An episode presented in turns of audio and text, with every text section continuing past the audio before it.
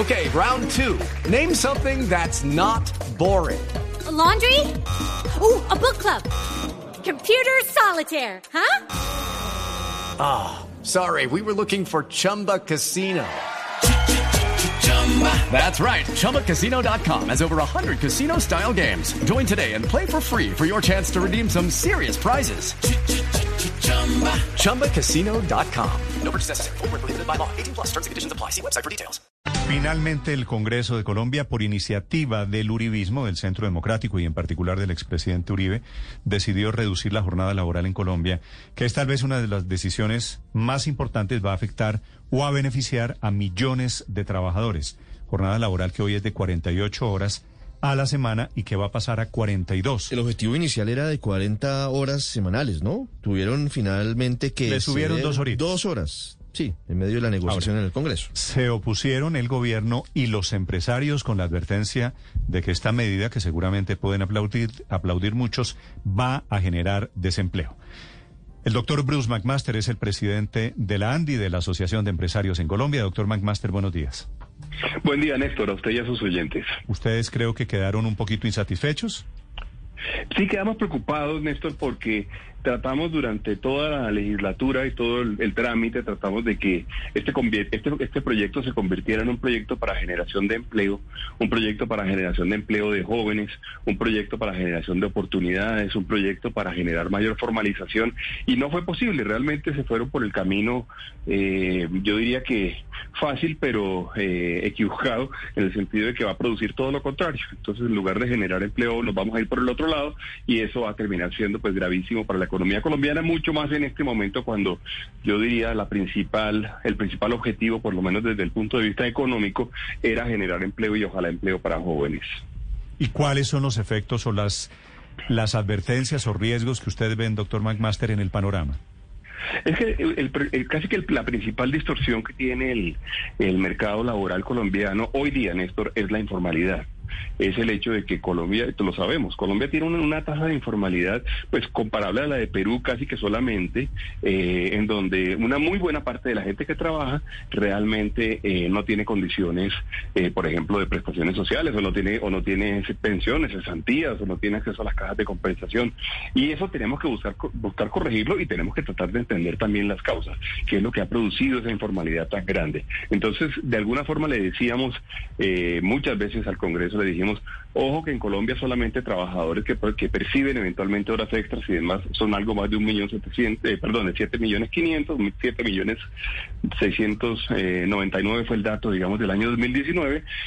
El resto de trabajadores en Colombia, la mayoría ni, ni, no tienen ni siquiera prestaciones sociales. Entonces, tengamos cuidado de no estar incentivando que haya mayor informalidad o tengamos cuidado de que no estemos creando las condiciones para generar empleo. Si usted me hubiera preguntado a mí, yo hubiera hecho un proyecto muy concentrado, por ejemplo, en la generación de empleo, en generación de empleo público, como alguna vez dijo, por ejemplo, Aurelio, o en la generación de empleo privado por la vía de generar nuevas alternativas que permitan eh, eh, traer inversiones a Colombia o ampliar las plantas de personal de las compañías actuales. Pero este proyecto es el típico tipo de proyectos que básicamente lo que hace es tratar de incentivar que haya mayor automatización, que, se, que las máquinas reemplacen a las personas, eh, inclusive cuando se habla del periodo de, ajuste, pues el periodo de ajuste no es ningún otro que el de cambiar eventualmente eh, puestos de trabajo que hacen hoy en día personas por, por, puestos que eventualmente se hacen a través de, automatiza, de automatización. De manera que la preocupación es gigantesca. Eh, además fuimos al Congreso, escribimos documentos, les dimos datos, eh, pero no, pues primó la idea de que le podía sonar bien, como dijo usted en la pregunta, a algunos eh, la idea de que esto era un, tema fraterno y un tema de, de, de, generar mejores condiciones de trabajo para los que te, para los que ya estaban trabajando y se olvidaron realmente de los jóvenes, de las oportunidades, se olvidaron de las personas que están en la condición de desempleo y eso pues es un poquito contradictorio con la realidad que estamos viviendo hoy en día en Colombia. Pero doctor McMaster, a ver, si hay una jornada de menos horas, de 48 a 42, ¿qué van a hacer las empresas? ¿Contratar más trabajadores o pagar más extras? Eso porque, Exactamente. Es, es decir, eh, eso al final de cuentas, pues claro que tiene un costo laboral, pero termina la gente favoreciéndola. Pues sí, lo, sí, las actividades son viables.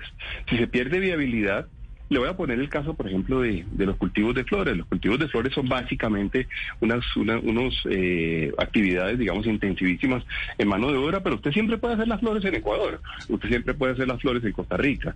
Entonces la pregunta es, bueno, con las condiciones que hay hoy en día en los distintos países, ¿dónde se van a hacer los cultivos de flores?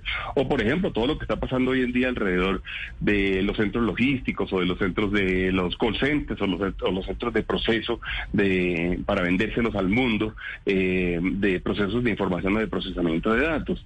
Entonces lo que termina habiendo es un desincentivo grande para que haya mayor inversión, en, especialmente en los sectores en los cuales hay alto uso de mano de obra, que son los que necesitamos hoy en día. No le quiero ni hablar del comercio o, de, o del turismo, donde pues es, es altamente sensible a esos temas. O terminamos en una, en una situación peor aún, y es que entonces las cosas se hagan en informalidad.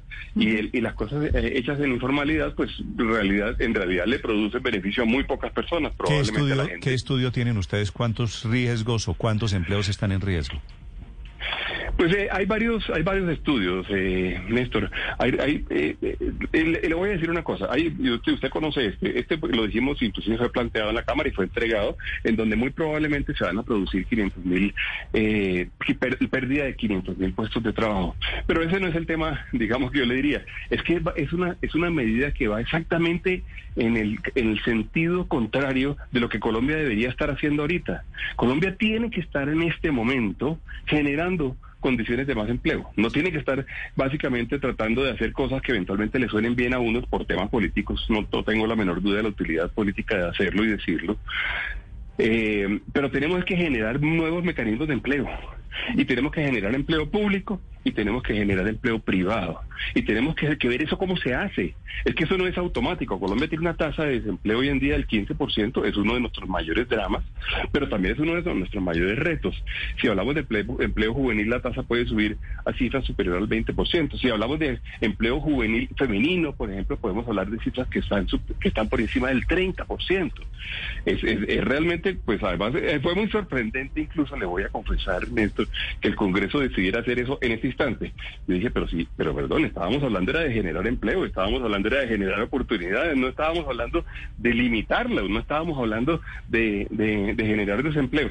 Ahí yo creo que hay una desconexión muy grande con lo que hay que hacer con el país, una desconexión muy grande sobre cuáles son realmente las necesidades hoy en día de la juventud o las necesidades de las personas que están en condición de vulnerabilidad. Señor McMaster, pero usted no nos hace un análisis bajo la lógica de la rentabilidad al tope para las empresas, pero desde la lógica de la redistribución, pues ustedes tienen el análisis de cuántas empresas ganan tantas utilidades que podrían distribuir de alguna manera estos beneficios, creando nuevos empleos, eh, dándole beneficios incluso a los trabajadores de menos, em, de menos tiempo de trabajo.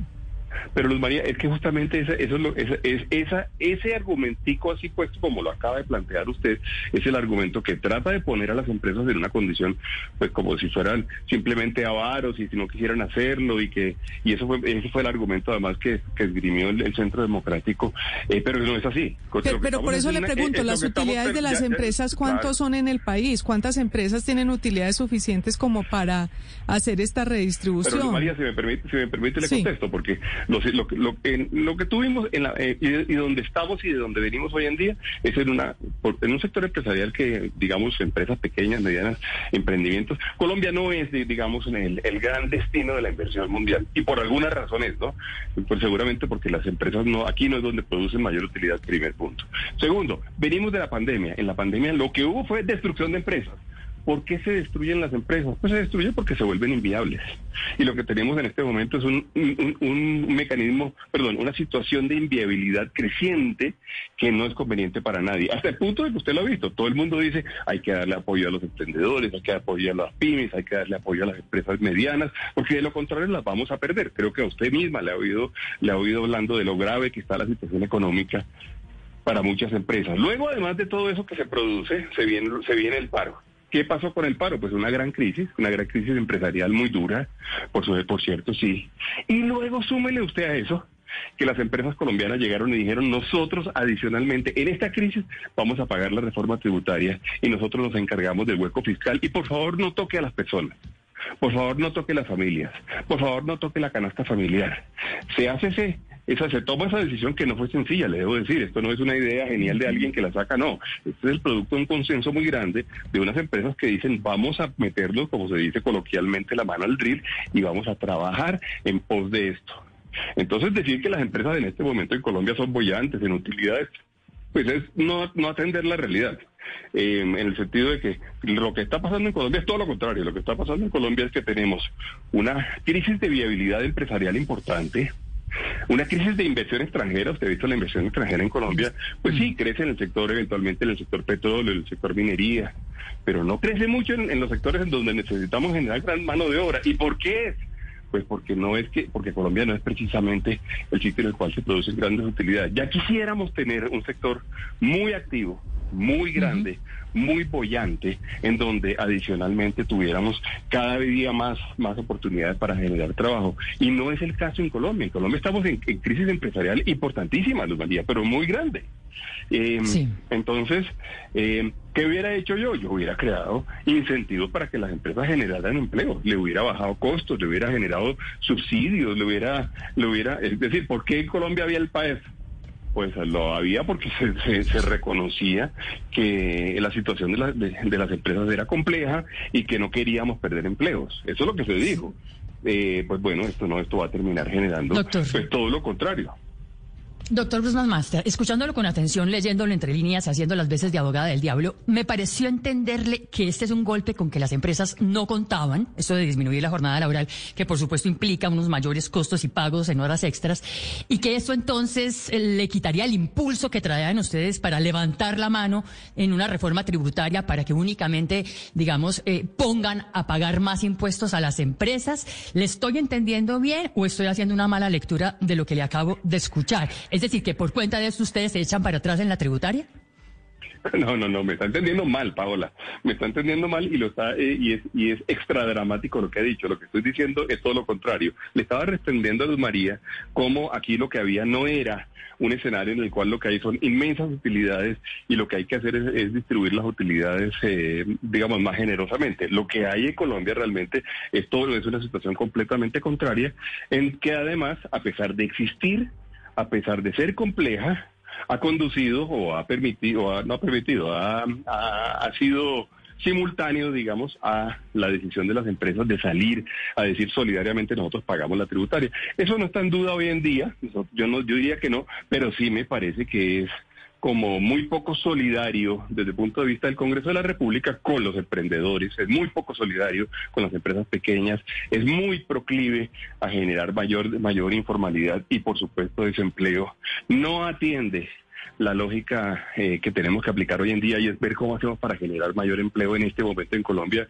Yo ese proyecto lo hubiera convertido y fue lo que le propusimos siempre a los congresistas, pero pues no lo hicieron eh, lo hubiera convertido en un proyecto de generación de empleo. Bueno, va- más bien sentémonos aquí, señores, y vamos a ver cómo generamos empleo. Pero mire, doctor No cómo- McMaster, aquí le, le traslado la pregunta de un oyente que me dice, ¿por qué ustedes los empresarios en Colombia se quejan si la jornada laboral va a seguir siendo alta? 42 horas a la semana no es, no es poquito.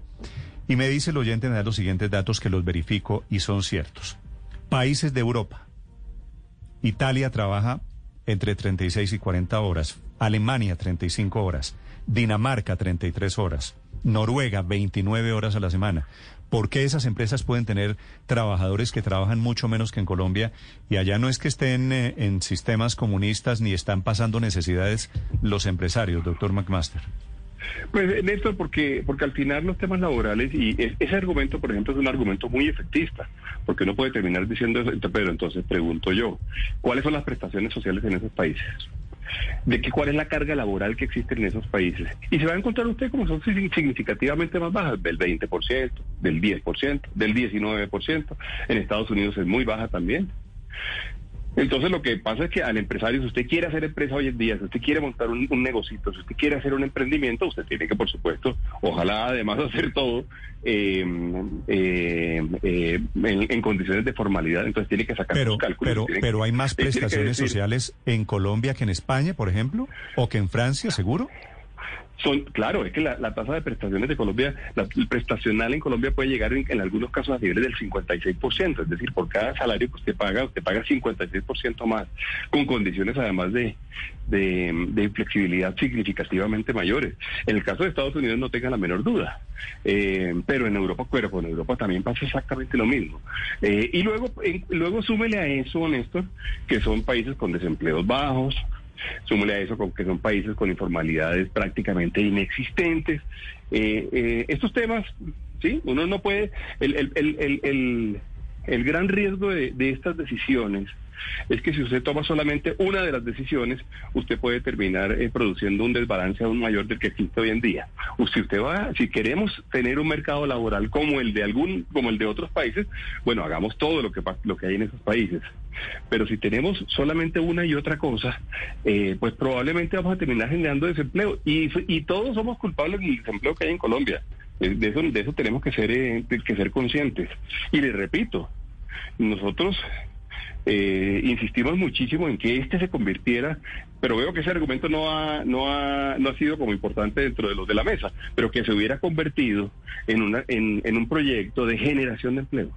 ¿Cómo hacemos en Colombia para poder, esos tres millones y tanto de familias o de personas que en este momento no tienen empleo, cómo hacemos para generarle oportunidades?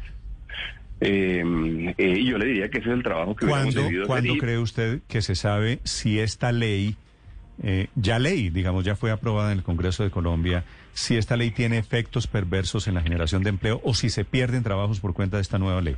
Bueno, en la medida en que se vaya aplicando, ¿no? En el momento en que se vaya aplicando, iremos conociendo y esto y se va aplicando en, un par de años, ¿no? Pues al final, yo diría que en el año 2023, que esa es otra de las de las de las desventajas de estas discusiones, porque para usted poder demostrarlo pasan dos años y vaya usted a reclamarle pues a quienes tomaron la decisión dos años atrás, a ver qué, qué, grado de responsabilidad.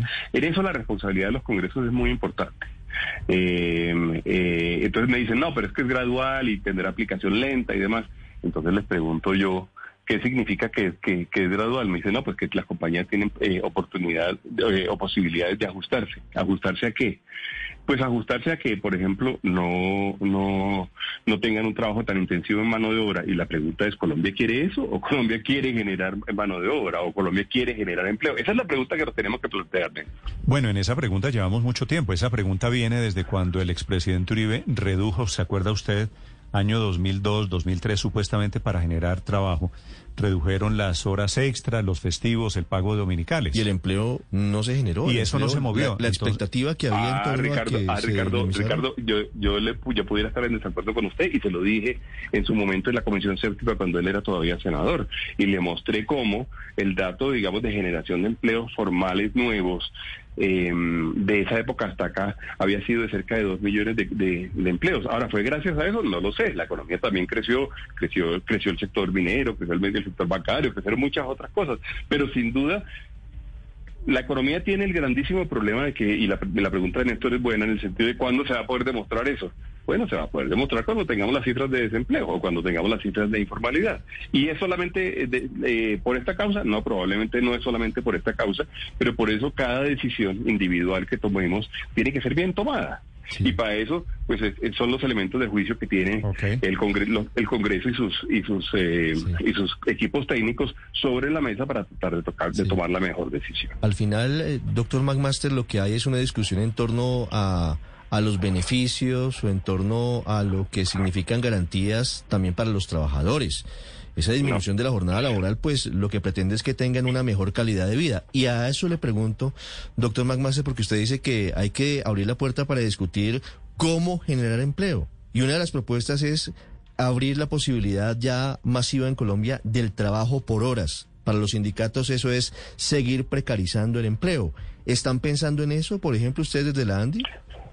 No, Ricardo, yo, yo esa, esa propuesta no, está, no, no, no, la estamos haciendo ahorita y le quisiera decir algo. Yo con los sindicatos que me siento son pues mis compañeros en, la mesa de concertación laboral y me siento con mucha frecuencia a conversar. Yo les he propuesto muchas veces que tratemos de, en lugar de concentrarnos, digamos, en 3 millones o 4 millones de trabajadores que son los que son sindicalizados y demás. En lugar de concentrarnos en ellos, nos concentremos en la idea de generar más empleo. Por eso le digo, cuando usted dice al final lo que estamos hablando es de beneficios, no solamente estamos hablando de eso. Tenemos que hablar de generación de empleo. Y le yo le pregunto a, los, a los, a los eh, representantes de los trabajadores permanentemente, ¿cómo hacemos para darle oportunidades a los jóvenes? Diseñemos el programa, diseñémoslo conjuntamente, diseñemos eh, desde el punto de vista de política pública cuáles son las decisiones que tendríamos que tomar para que en Colombia se generen oportunidades, pero no poquitas, muchas oportunidades de generar empleo. Esos son los retos que tienen que, que adoptar las sociedades y que especialmente tienen que adoptar las personas que hacen definición y diseño de política pública y, esa es la, y, muy probablemente los resultados no sean inmediatos, muy probablemente los resultados no se no les permitan, por ejemplo, hacer campaña para las próximas elecciones. Muy, muy probablemente los electores no se lo reconozcan ahorita eh, antes de, del año 2022. Pero si tenemos un mejor país, nos va a ir bien, pero va, a ir mejor a todos. Pero, pero doctor McMaster, ¿sabe cuál es la paradoja de todo esto que usted está describiendo? Es que el proyecto lo saca adelante el partido que ha sido el más aliado de los empresarios en Colombia que es el Centro Democrático. Esto es idea del expresidente Álvaro Uribe, eh, que yo no sé si salga bien, si sea buena noticia, pero cualquier cosa que pase es idea de él. Es decir, esta no se la pusieron a ustedes partidos de izquierda, partidos de oposición, partidos antiempresarios, ¿no? Sí, desde el punto de vista, digamos, político es raro porque porque yo no le diría que ese partido pues es aliado de los empresarios, no. Yo lo, que, lo que sí le diría es que es un partido que debería ser aliado de la idea de que generar más empresas es bueno para el país, de que haya más emprendimientos es bueno para el país, de que haya más empleo es bueno para el país. Y yo esperaría que en esa idea estuvieran todos los partidos. Y le digo, partidos de izquierda nos dicen a nosotros permanentemente, claro que sí, una de las cosas que uno no puede perder en Colombia es, por ejemplo, eh, su tejido empresarial. Si pierde uno el tejido empresarial, pues hombre, estamos perdiendo la mitad del país. Entonces, la, la, la, inclusive le diría que donde yo siento un poco de frustración, dado esta pregunta que usted me hace, es en que no haya, no haya prevalecido la idea de que hay que generar empleo y que hay que generar mejores condiciones para que emprendedores, por ejemplo, pongan sus negocios sobre eh, en funcionamiento, empresas pequeñas no desaparezcan, empresas grandes vengan y hagan inversión, para que seamos escogidos a nivel internacional como el destino de las inversiones, por ejemplo, en toda esta idea de que ahora que China está peleando con Estados Unidos en tantas cosas, seguramente va a haber una relocalización. Entonces yo pregunto, bueno, ¿qué deberíamos ofrecerle a esas empresas internacionales para que se ubiquen en Colombia y generen empleo en Colombia? Yo esperaría que fuera más bien una, una, una alianza con ese concepto, la alianza con el concepto de que tener empresa en Colombia es bueno. Que haya más empresas en Colombia es una noticia que tenemos que celebrar. Es una noticia, es un trabajo que se tiene que convertir en un objetivo de los objetivos de toda la nación. Tener más empresas, más empresas buenas, más empresas formales, más empresas en muchas regiones, más empresas que puedan contratar jóvenes. Esa idea es la idea que yo le confieso, creo que deberíamos tratar de trabajar para que el Congreso además también apoye esa idea, porque si no contamos con el apoyo de ello va a ser muy difícil hacerlo. ¿Usted sabe cómo va a ser en las oficinas públicas, doctor McMaster, que atienden los sábados, por ejemplo, ahora que se reduce la jornada de trabajo? Sí, sí, imagínese. Bueno, yo no tendrán, sé, no sé cómo... Tendrán que pagar extras, me imagino, ¿no? Pues eh, de, pronto, ya que ver si eso está... Yo creo que eso no aplica a los trabajadores públicos, tendría que verificarlo bien, pero... pero okay pero tenemos que verlo en detalle.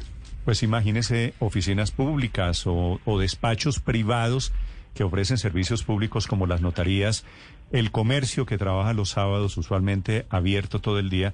Esto evidentemente va a impactar la situación laboral de millones de colombianos. Gracias, doctor McMaster. Le deseo un feliz día.